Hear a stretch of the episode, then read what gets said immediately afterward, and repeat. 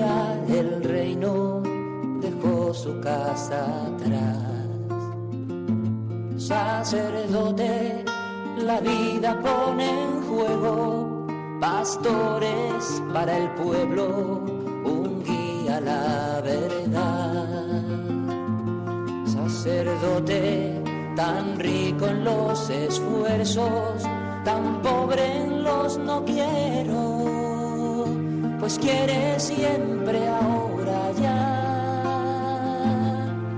Comienza en Radio María, Sacerdotes de Dios, Servidores de los Hombres, dirigido por el Padre Miguel Ángel Arribas. En sus manos da el pan de vida, pastor con el buen pastor, al pie de la cruz, con el que está en cruz, lámpara de luz en la oscuridad, en sus manos da el pan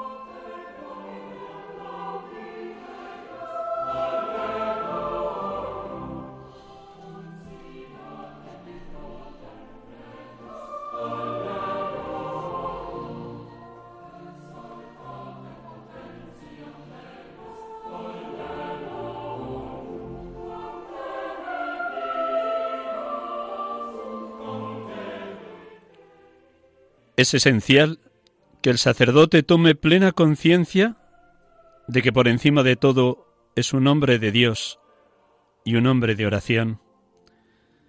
El sacerdote existe únicamente para Dios y para el culto. No debe, no debe dejarse atrapar por el mundo, como si el tiempo consagrado a Cristo en una oración íntima y silenciosa fuese tiempo perdido. En la oración silenciosa ante el sagrario nacen los frutos más espléndidos de nuestro ministerio pastoral.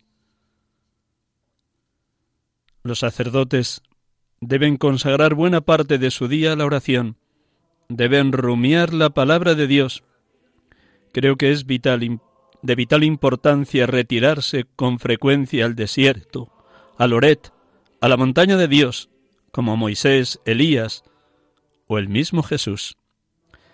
Jesús permaneció treinta años oculto tras el velo de nuestra humanidad, aprendiendo a trabajar en el silencio y la oración contemplativa. Ora et labora. Esa era su vida diaria.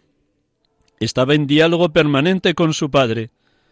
Esos momentos de intimidad a solas con Dios durante horas y noches enteras eran momentos imprescindibles de comunión y de intimidad intratrinitaria. Cardenal Robert Sarat, en su libro Se hace tarde y anochece.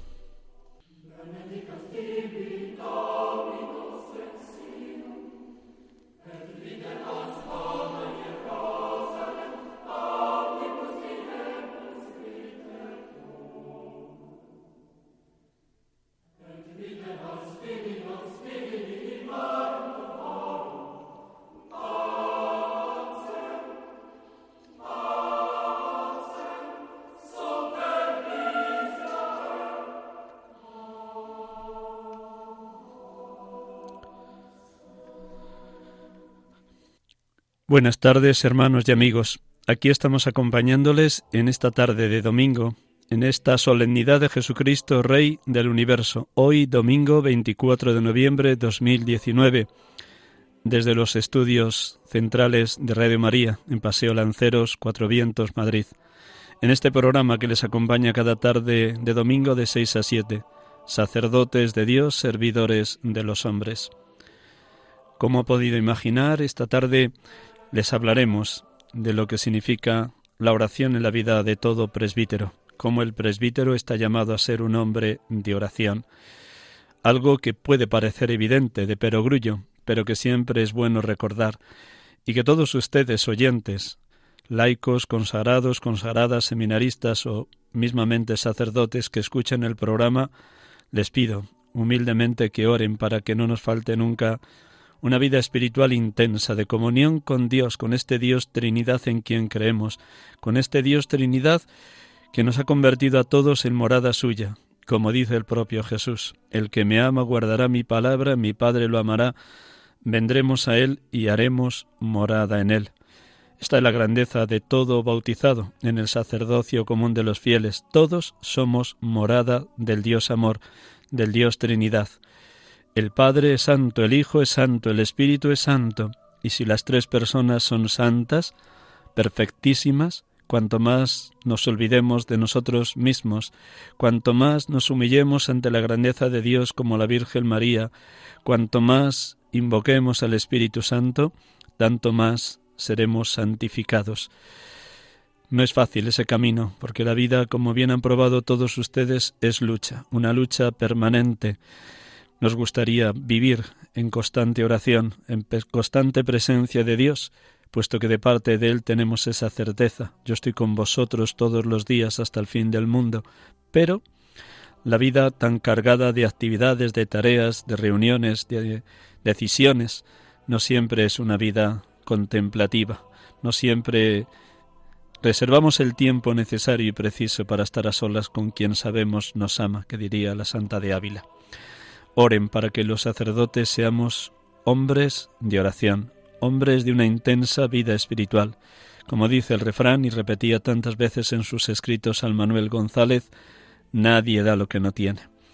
Por eso, ayúdennos a los sacerdotes a ser hombres de Dios, hombres de oración, para dejarnos tomar posesión totalmente por este Dios amor en quien creemos, porque sólo desde ahí nuestro ministerio será fecundo, sólo desde una vida de comunión total con Dios sabremos dar gratis lo que de Dios hemos recibido gratis, sabremos prestar la vida como servicio a todo el pueblo de Dios, a esa porción del pueblo de Dios que se nos ha confiado a cada uno en la misión a la que hemos sido enviados por parte de la Iglesia a través de nuestro obispo. Vamos a comenzar como cada tarde orando para que la palabra de Dios siempre viva y eficaz, tajante como espada de doble filo, nos ilumine, nos purifique de todo lo que no es voluntad de Dios, nos purifique de esos afectos desordenados, de esas viejas pasiones, de esas inclinaciones a lo más carnal que tantas y tantas veces nos dominan, porque el maligno como león rugiente ronda buscando a quien devorar, porque Satanás, el enemigo, nos quiere poner en constante tentación y alejarnos del cumplimiento de la voluntad de Dios, como fue la vida de Jesús. Mi alimento es hacer la voluntad del que me ha enviado y llevar a término su obra. Si tenemos esa certeza de que Cristo resucitado está siempre a nuestro lado, pidamos la gracia de ser muy activos en la oración para ser luego contemplativos en la acción, para vivirlo todo en la presencia de quien nos ha llamado, nos ha elegido y nos ha consagrado a los presbíteros para una vida santa. Pues espero de todos ustedes, queridos hermanos, permítanme el atrevimiento, una oración intensa para que seamos los sacerdotes de hoy, hombres de Dios, hombres de oración. Un instante en silencio para recogernos antes de proclamar el Evangelio de hoy en esta solemnidad de Jesucristo, Rey del universo.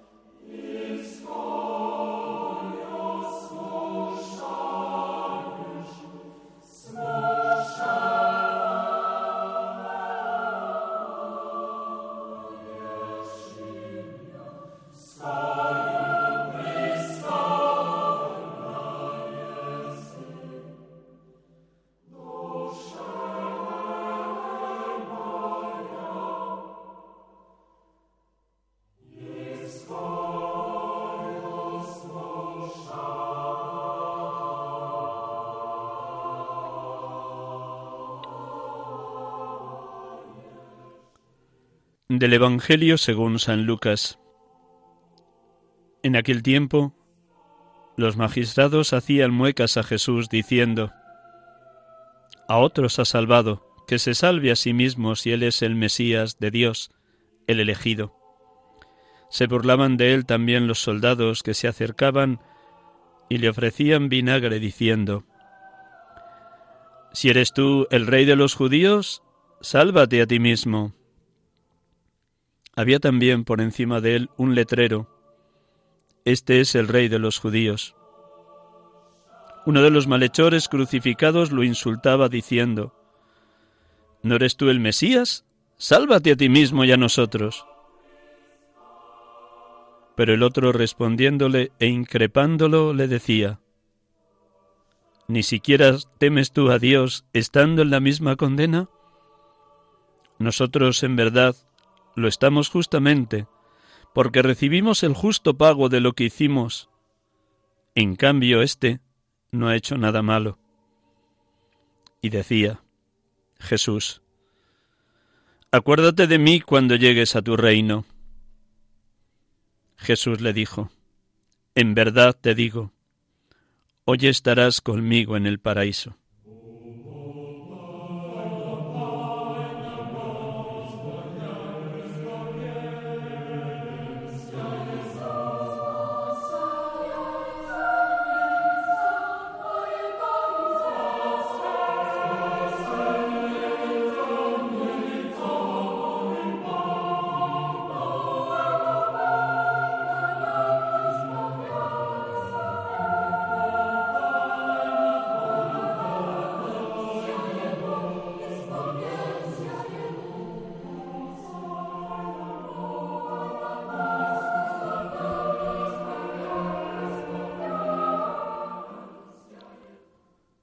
Bendito y alabado seas, Padre, porque consagraste a tu Hijo amado, sacerdote eterno y Rey del universo, ungiéndolo con la luz y la fuerza del Espíritu Santo, colmándolo de paz y de alegría, para que en obediencia a tu voluntad se ofreciera a sí mismo como víctima perfecta y pacificadora en el altar de la cruz.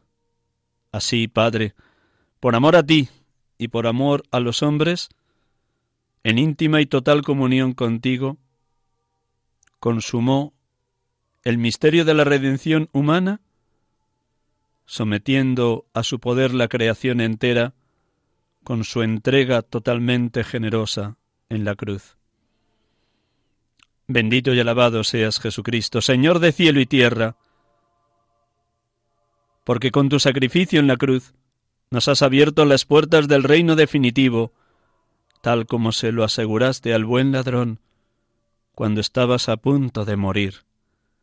En verdad te digo, hoy estarás conmigo en el paraíso.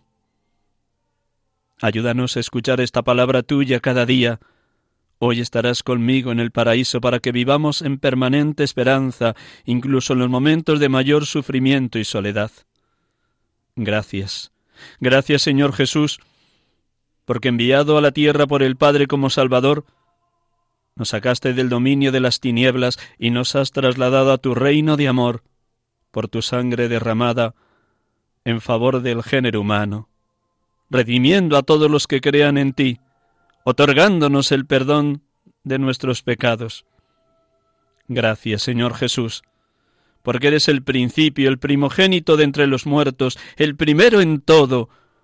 Gracias porque en ti, por voluntad del Padre, reside toda la plenitud, y eres también la cabeza del cuerpo de la Iglesia.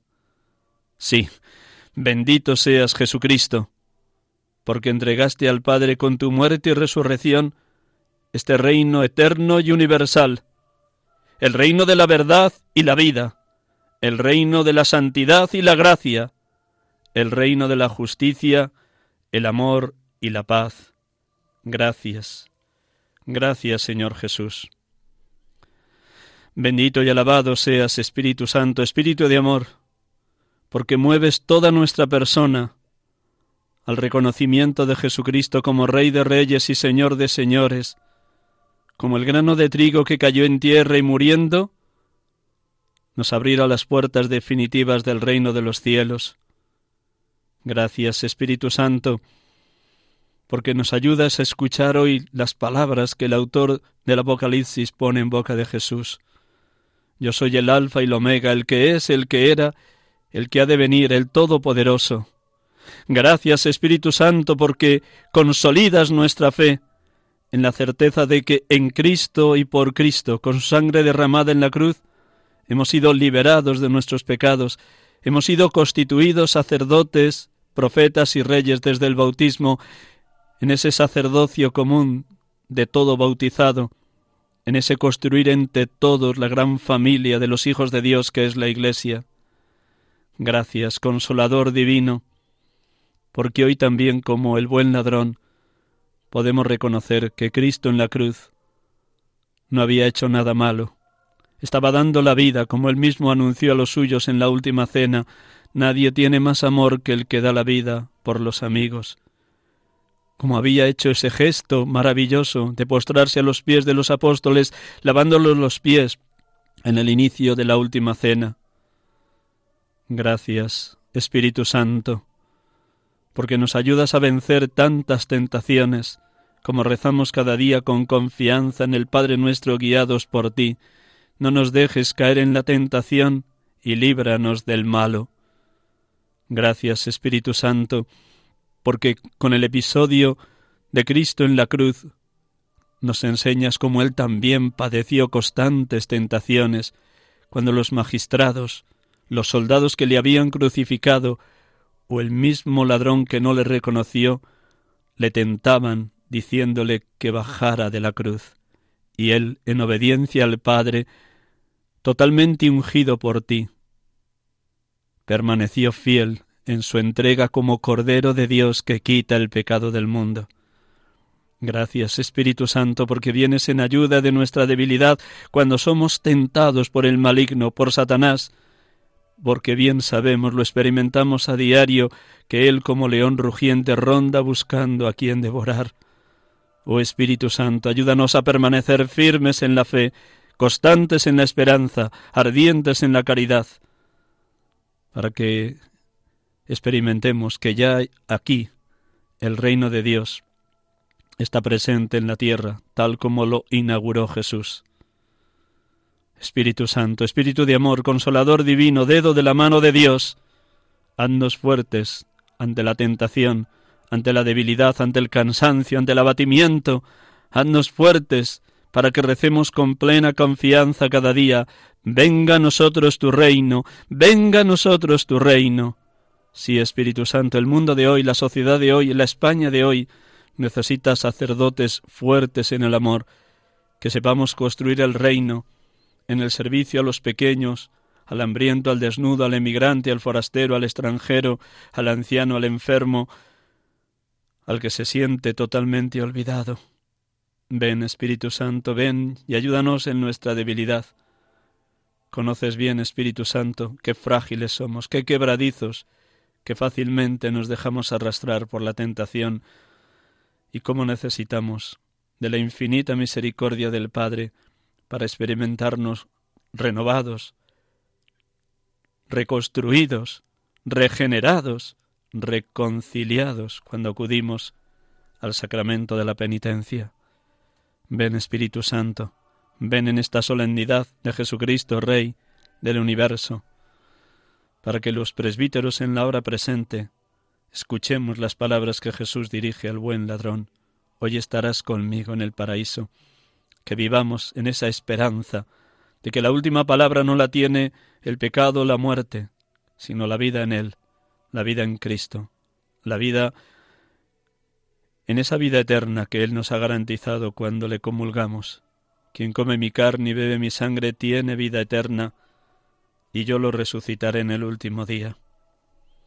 Ven, Espíritu Santo, y haz nuevas todas las cosas en la vida de los presbíteros.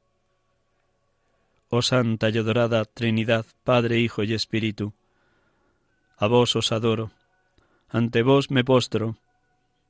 Tomadme posesión totalmente, por completo, sin reservarme nada, para que cuando confiese mi fe, Creo en Dios Padre, creo en Dios Hijo, creo en Dios Espíritu Santo, creo en la Iglesia, creo en la vida eterna. Me vea totalmente envuelto en vuestra luz, en vuestra ternura y bondad, en vuestra gracia, como se experimentó totalmente envuelta en vuestra gracia, oh Dios amor, oh Dios Trinidad, nuestra Madre, la Virgen María, la llena de gracia, la bendita entre las mujeres. Alabado, bendito y glorificado seas, Dios amor, Dios Trinidad, perfectísima comunión de las tres personas.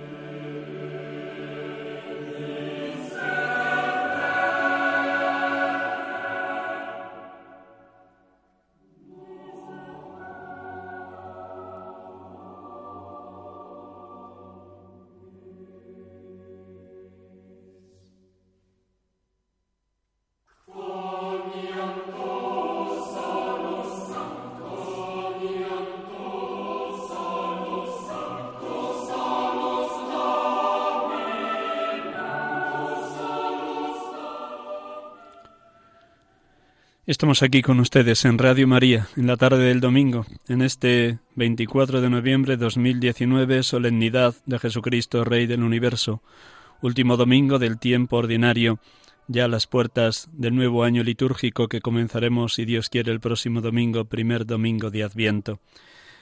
Este programa quiere ayudarles a todos ustedes a tomar conciencia de la realidad de los presbíteros hoy en España. Este programa Sacerdotes de Dios, Servidores de los Hombres, quiere ser una pequeña ayuda a toda la Iglesia que peregrina en España para que todos ustedes nos ayuden a vivir en el camino de la santidad a la que todos los bautizados hemos sido llamados. Pero tenemos un compromiso mucho mayor, quienes hemos sido llamados a ser representación de Jesucristo, cabeza y pastor de su pueblo, los presbíteros en la Iglesia actual. Hoy quería comunicarles y quería compartir con ustedes lo que significa esa experiencia de que el presbítero está llamado a ser un hombre de oración. Comenzaba el programa de, hoy con dos párrafos del libro del cardenal Robert Sara, Se hace tarde y anochece, donde en su segundo capítulo dedica todo el tema a la crisis del sacerdocio. De muchas maneras y muchos autores han hablado de esta realidad y ante la realidad de la crisis en la que vive hoy el ministerio sacerdotal, hay el riesgo del desencanto, de la desilusión, de tirar la toalla, dejarnos atrapar totalmente por la desesperanza. Y hemos de mirar justo al revés, a los que aman a Dios todo sucede para su bien, dice San Pablo en Romanos 8, 28. La crisis está ahí, la realidad de una necesidad de sacerdote santo es evidente, pero no podemos tirar la toalla, no podemos mirar con desencanto el momento presente, sino aprovechar la oportunidad de este momento de crisis para que mucho más desprendidos de nosotros mismos, de los organigramas y de las estructuras pesadas y cansinas en las que a veces se ata la Iglesia, el presbítero en la hora presente sepa remontar el vuelo de una vida de alta intimidad con Cristo, como nos lo han dejado de testimonio San Juan María Vianney o San Juan de Ávila, patronos a su vez respectivamente de todo el presbiterio universal y del presbiterio que peregrina en España. También podríamos acudir al testimonio de esos tres grandes últimos papas canonizados, San Juan XXIII, San Pablo VI, San Juan Pablo II. Sí, hermanos y hermanas, en la hora presente es indudable que la crisis de sentido que caracteriza a nuestra sociedad es la nota dominante que pulula en el ambiente, en la atmósfera de nuestra cultura, pero que también, por desgracia, se contamina dentro mismo de la Iglesia, incluso dentro del ministerio sacerdotal. Han sido muchos los filósofos y los teólogos durante el siglo XX que han reflexionado sobre esta realidad, la falta de sentido. Uno mismo cuando tiene oportunidad de hablar con eminentes catedráticos de la Universidad Complutense de Madrid, se da cuenta que hombres que son sabios en la materia que imparten en su carrera, en arquitectura o en la ingeniería mm, de cualquiera, aeronáutica o cualquiera, muchas veces no se han hecho esas grandes preguntas que todo ser humano ha de hacerse y que formulaba tan bellísimamente el número 10 de Gaudete Exultate mejor dicho, el documento de la Iglesia que peregrina en el mundo, Gaudium et Spes. ¿Qué sentido tiene la vida? ¿De dónde vengo y a dónde voy? ¿Por qué vivo y para qué vivo? Sí, desgraciadamente muchas veces vivimos en un mundo donde cuesta hacerse esas preguntas y se vive en un nivel de mucha superficialidad o muy centrados en lo puramente científico y técnico sin bajar a lo profundo del yo de la persona por qué vivo y para qué vivo, de dónde vengo y a dónde voy, qué sentido tiene mi vida. Preguntas que, que asustan incluso a profesores de filosofía de las universidades. Y si no nos respondemos a esas preguntas, vagamos por la tierra sin saber muy bien qué pintamos en este mundo. Por eso tenemos que ser muy conscientes de que el sacerdote no es un ángel que venga repentinamente del cielo, sino un hombre de hoy, un hombre de su tiempo, un hombre de su generación, que se contamina también de esas situaciones extrañas o de carencia de sentido de mundanidad que nos rodean.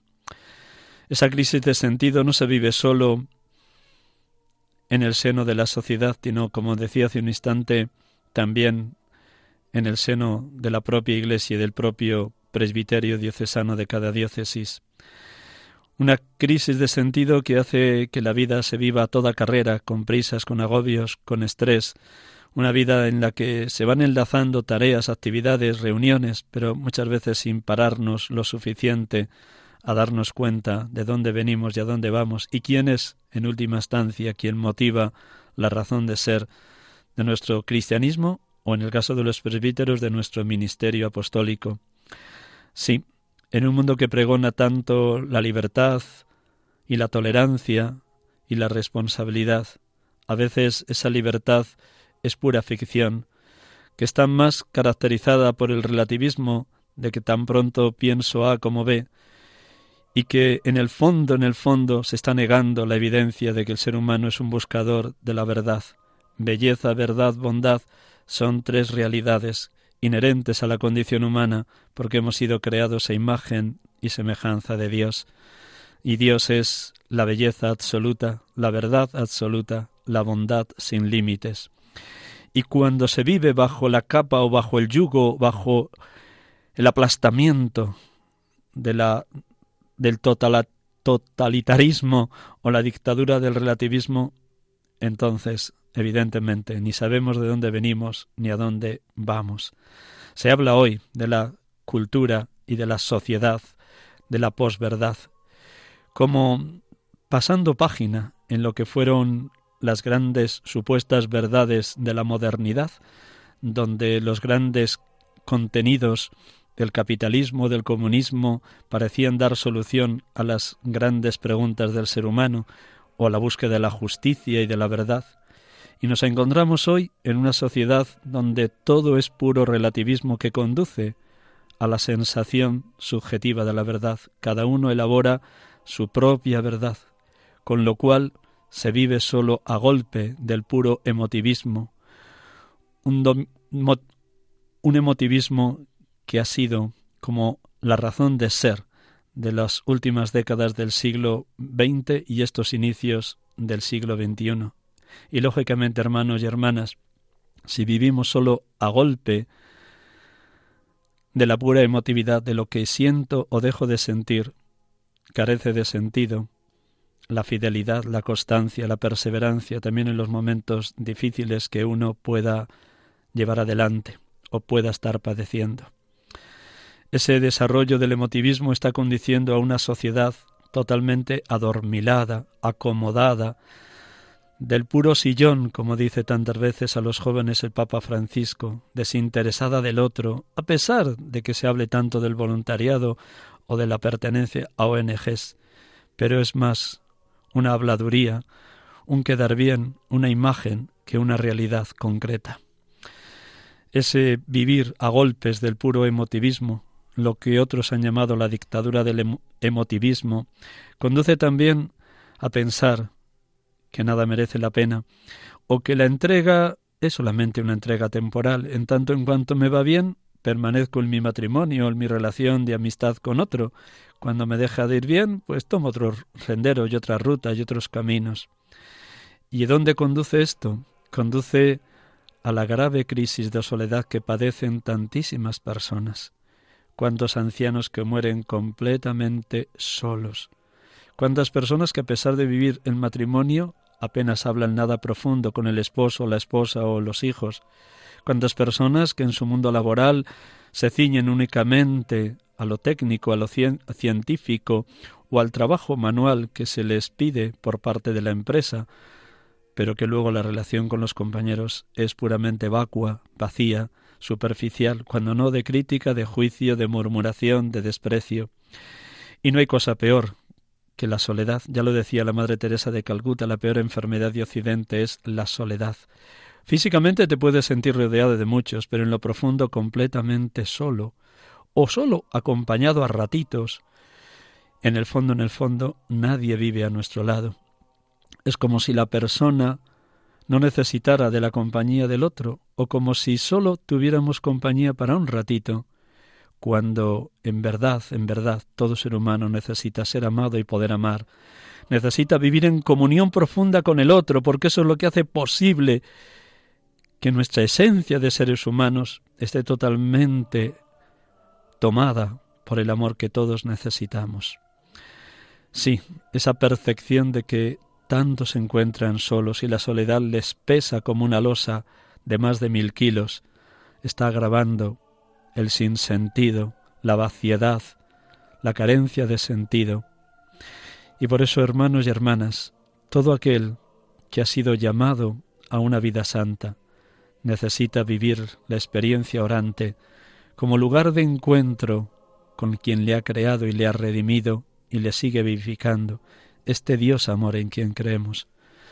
Por eso retomo ante esta realidad de la dictadura del emotivismo o esta realidad de la falacia que significa la entrega solo temporal, los cristianos creemos que merece la pena dar la vida como Cristo la ha dado en la cruz, como contemplábamos en el Evangelio de hoy.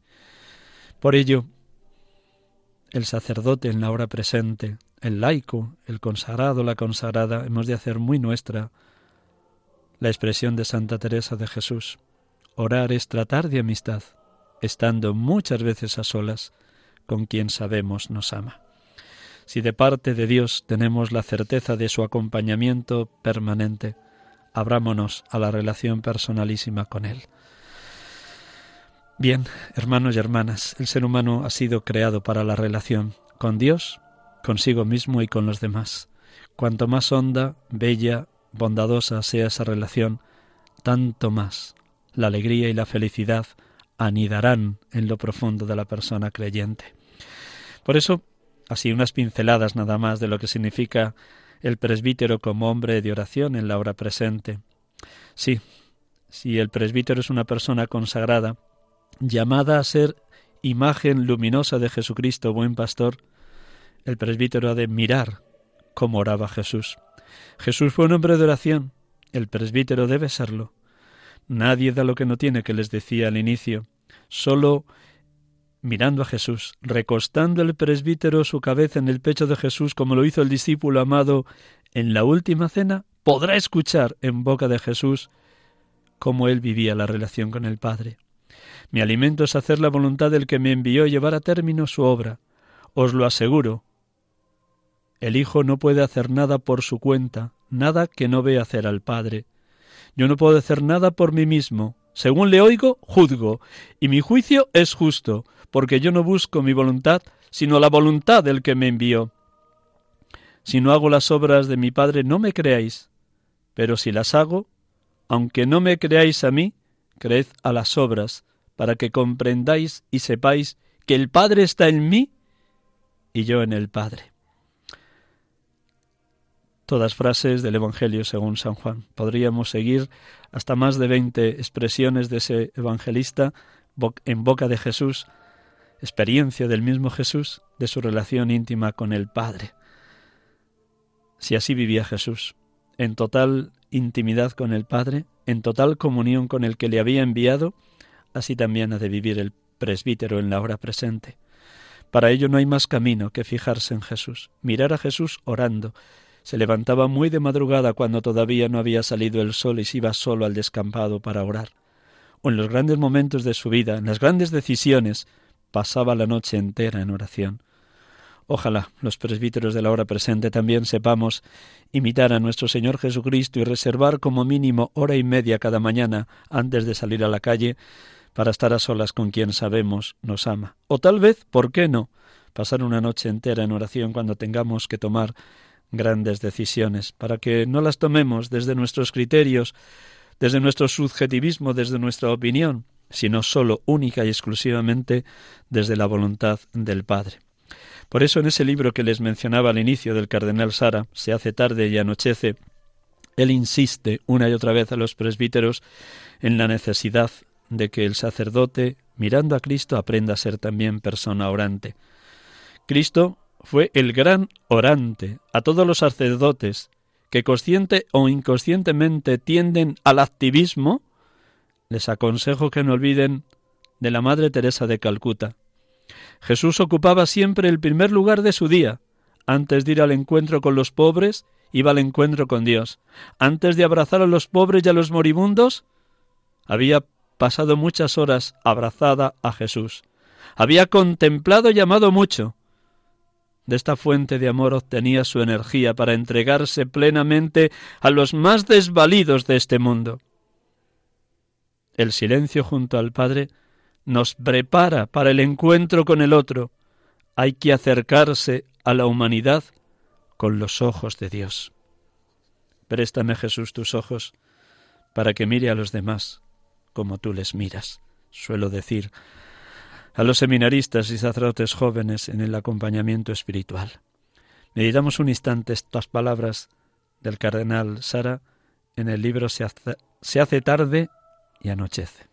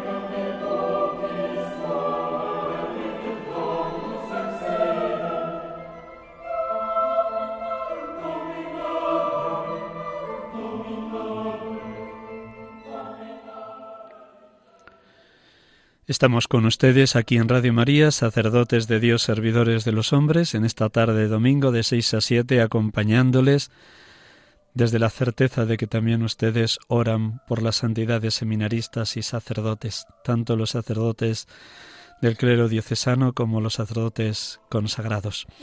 Pues bien, hermanos y hermanas, les estaba diciendo cómo no podemos vivir en la pura emotividad ni en la pura superficialidad ni en la pura mirada externa de lo que ocurre, porque entonces creemos en esa superficialidad que no da hondura al ministerio. Y si no hay hondura, hay siempre insatisfacción, hay siempre desasosiego en la vida, en el corazón, en la mente y en el alma del presbítero. Estaba diciéndoles cómo todo bautizado, cuanto más un presbítero, ha de mirar el modo que tenía Jesús de orar. Por repasar nada más los momentos más importantes de su vida, Permítanme así un recorrido brevísimo por esos lugares claves donde Jesús está en oración, está contemplando lo que el Padre le dice Y así ha de ser también la vida de un presbítero, una escucha permanente de la palabra para que hable Dios. ¿Cuántas veces Jesús se quedaba solo en oración en el monte o durante la noche o después de la multiplicación de, las, de los panes y los peces, cuando le querían proclamar rey?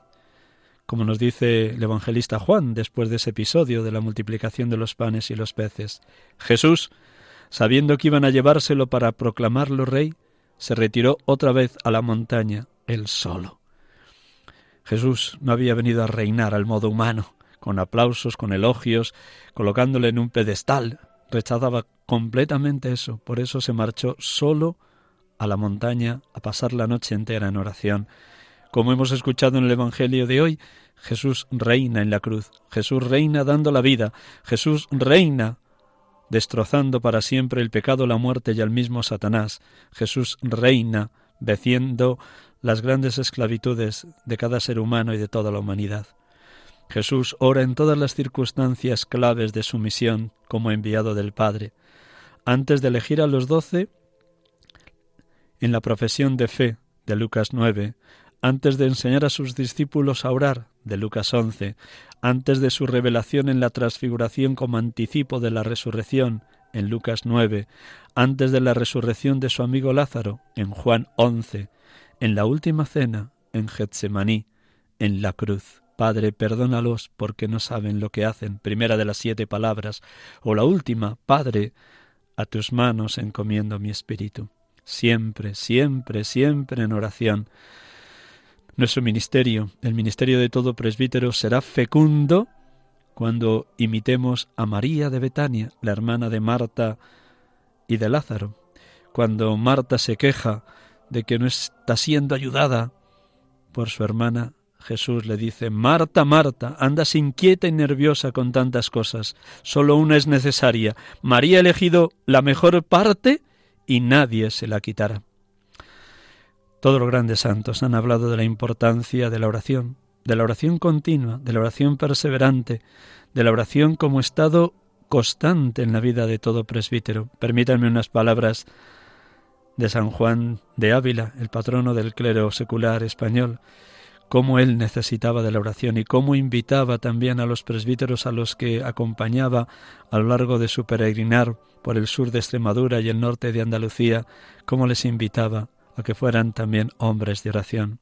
Y les dice, si tuviésedes callos en las rodillas de rezar y orar, si importunásedes mucho a nuestro Señor y esperásedes de Él que os dijese la verdad, otro gallo cantaría ¿Quién quieres que te dé su luz y te enseñe?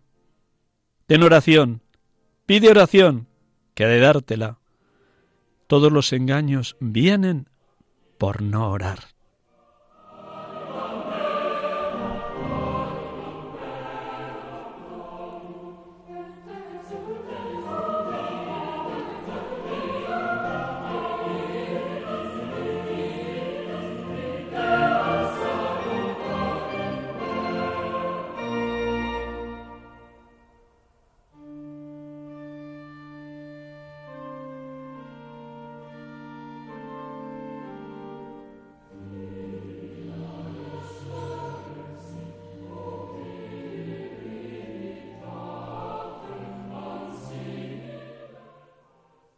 Hermanos y hermanas, hombres y mujeres de oración hemos de ser todos los bautizados, cuanto más el presbítero. Karl ese gran teólogo jesuita del siglo XX, uno de los grandes consultores del Vaticano II, decía, el cristiano del futuro o será un místico, es decir, una persona que ha experimentado algo, o no será cristiano. Somos esos cristianos del futuro que él anunciaba. Y hemos de ser místicos, en el sentido de la total unión con Dios, en el sentido de que aquí y ahora, en cualquiera de los estados de vida a la que hayamos sido llamados, en cualquiera de las vocaciones eclesiales, al matrimonio, al laicado comprometido, a la vida consagrada o al sacerdocio, todos estamos llamados a ser de Dios, a dejarnos tomar posesión por el Dios amor en quien creemos. Decía también el Can Runner, El hombre casi no soporta la callada soledad ante Dios y trata de refugiarse en una especie de colectividad eclesial, cuando en realidad dicha colectividad ha de edificarse sobre la base de hombres espirituales que hayan tenido un encuentro directo con Dios. Encuentro directo con Dios. Por ello, también podemos hacer muy nuestra la expresión de Santa Teresa de Jesús, que antes les decía, que no es otra cosa oración mental, a mi parecer, sino tratar de amistad, estando muchas veces tratando a solas con quien sabemos nos ama. O Santa Teresa del Niño Jesús. Para mí la oración es un impulso del corazón, una sencilla mirada lanzada hacia el cielo, un grito de reconocimiento y de amor, tanto desde dentro de la prueba como desde dentro de la alegría. O por completar, estas tres maneras de definir la oración. De nuevo San Juan de Ávila. Por oración entendemos aquí una secreta e interior habla con que el ánima se comunica con Dios, ahora sea pensando, ahora pidiendo, ahora haciendo gracias, ahora contemplando, y generalmente por todo aquello que en aquella secreta habla se pasa con Dios.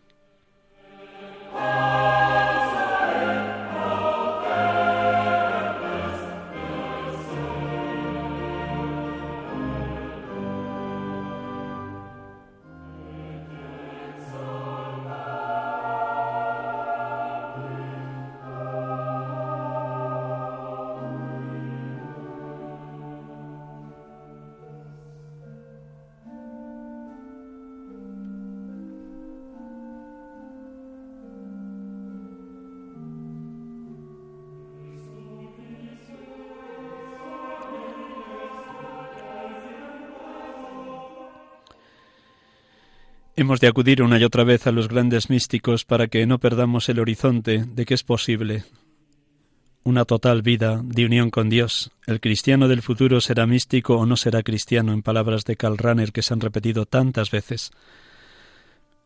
Los españoles tenemos la dicha de poder acudir con frecuencia a los escritos de Santa Teresa de Jesús o San Juan de la Cruz. También el cardenal Sara, en este libro que vengo mencionando en el día de hoy, Acude a él, a San Juan de la Cruz, al santo de Fontiveros, muerto en Úbeda y enterrado ahora mismo en Segovia, para que nos demos cuenta cómo todos los presbíteros estamos llamados a una vida de íntima comunión con Dios.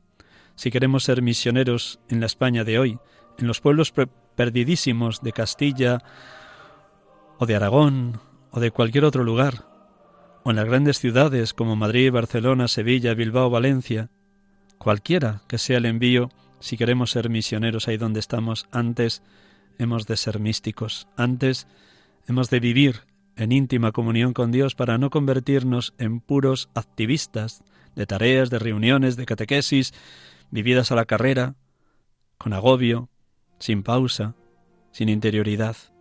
Nos quedaríamos entonces en la pura exterioridad, en el puro cumplimiento, en una especie de ministerio vivido como profesionalidad y no como testimonio, transparencia y representación de Jesucristo, cabeza y pastor. Por eso, escuchemos estas palabras de San Juan de la Cruz en el cántico espiritual, para que estas palabras sean un aliciente, un incentivo para todos los presbíteros, cada uno también en su vida laical o de vida consagrada, quienes son oyentes de Radio María pueden hacer suyas estas palabras del santo de Fontiveros. Adviertan aquí los que son muy activos, que piensan ceñir el mundo con sus predicaciones y obras exteriores, que mucho más provecho harían a la Iglesia y mucho más agradarían a Dios, dejando aparte el buen ejemplo que se daría si gastasen siquiera la mitad de este tiempo en estarse con Dios en oración, aunque no hubiesen llegado a tan alta como esta. Cierto. Entonces harían más y con menos trabajo y con una obra que con mil, mereciéndolo su oración y habiéndolo cobrado fuertemente espirituales en ella? Porque de otra manera todo es martillar y hacer poco más que nada. Y a una vez es nada, y a una vez es daño, porque Dios os libre que se comience a envanecer la tal alma, que aunque más parezca que hace algo, por de fuera, en sustancia no será nada, porque cierto que las buenas obras no se pueden hacer sino en virtud de Dios.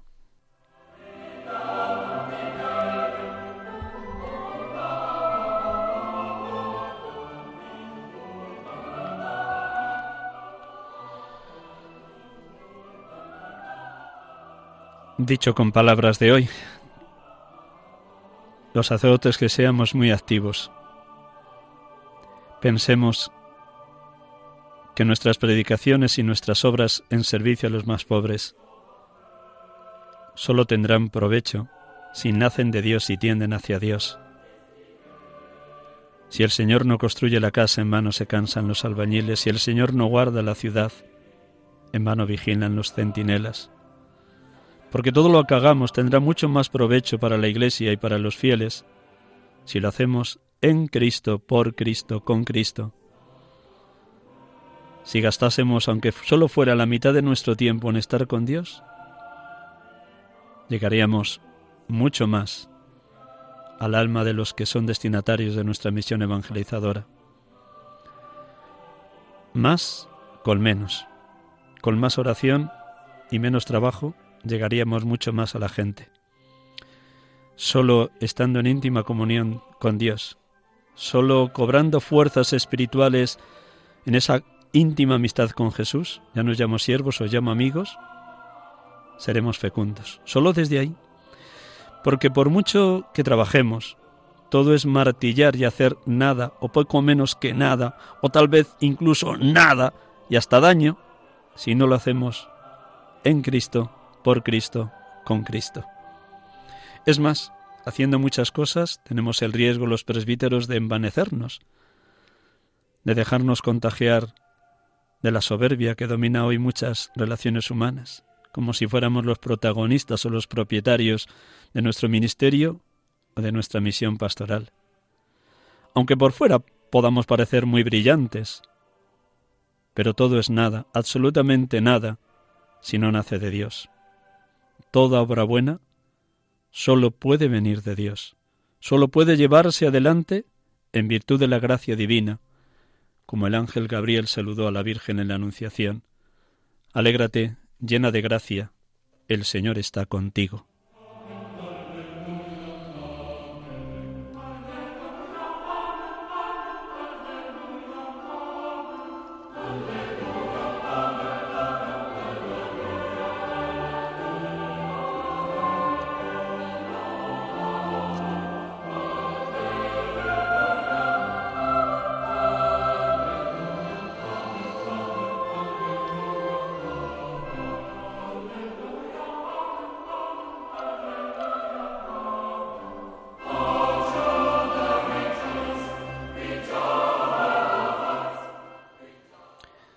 Estamos aquí con ustedes en Radio María, sacerdotes de Dios, servidores de los hombres, en esta tarde de esta solemnidad de Jesucristo, Rey del Universo, hablando de la oración en la vida de todo sacerdote, el presbítero, hombre de oración. Vamos a concluir precisamente con una evocación del Padre Nuestro dirigida al Padre en favor de los sacerdotes. Yo les invito a que con esta oración final también ustedes me acompañen nos acompañemos unos a otros, nos arropemos unos a otros, para que lo que le pedimos a Dios a través del Padre nuestro se cumpla en la vida de todos los presbíteros.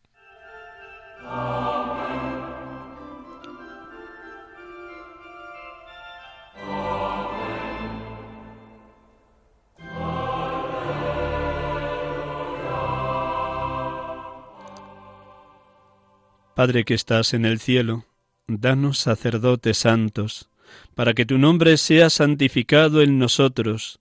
Danos sacerdotes santos, para que tu reino se haga cada vez más presente en nosotros. Danos sacerdotes santos, para que tu voluntad se cumpla en la tierra como en el cielo. Danos sacerdotes santos, para que nunca nos falte el pan de vida, tu palabra y tu Eucaristía. Danos sacerdotes santos, para que sigas perdonando nuestros pecados, Danos sacerdotes santos, para que aprendamos a perdonar a los que nos ofenden. Danos sacerdotes santos, para que nos ayuden a superar las tentaciones. Danos sacerdotes santos, y líbranos de todo mal.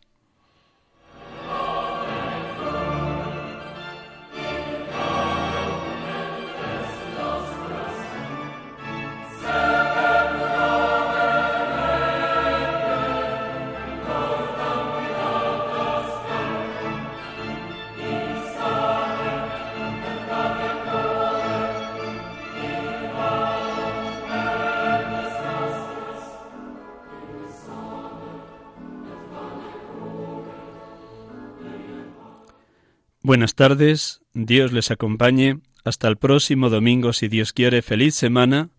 Sacerdotes de Dios, servidores de los hombres, les ha acompañado en esta tarde a través de Radio María. Dios les bendiga, hermanos.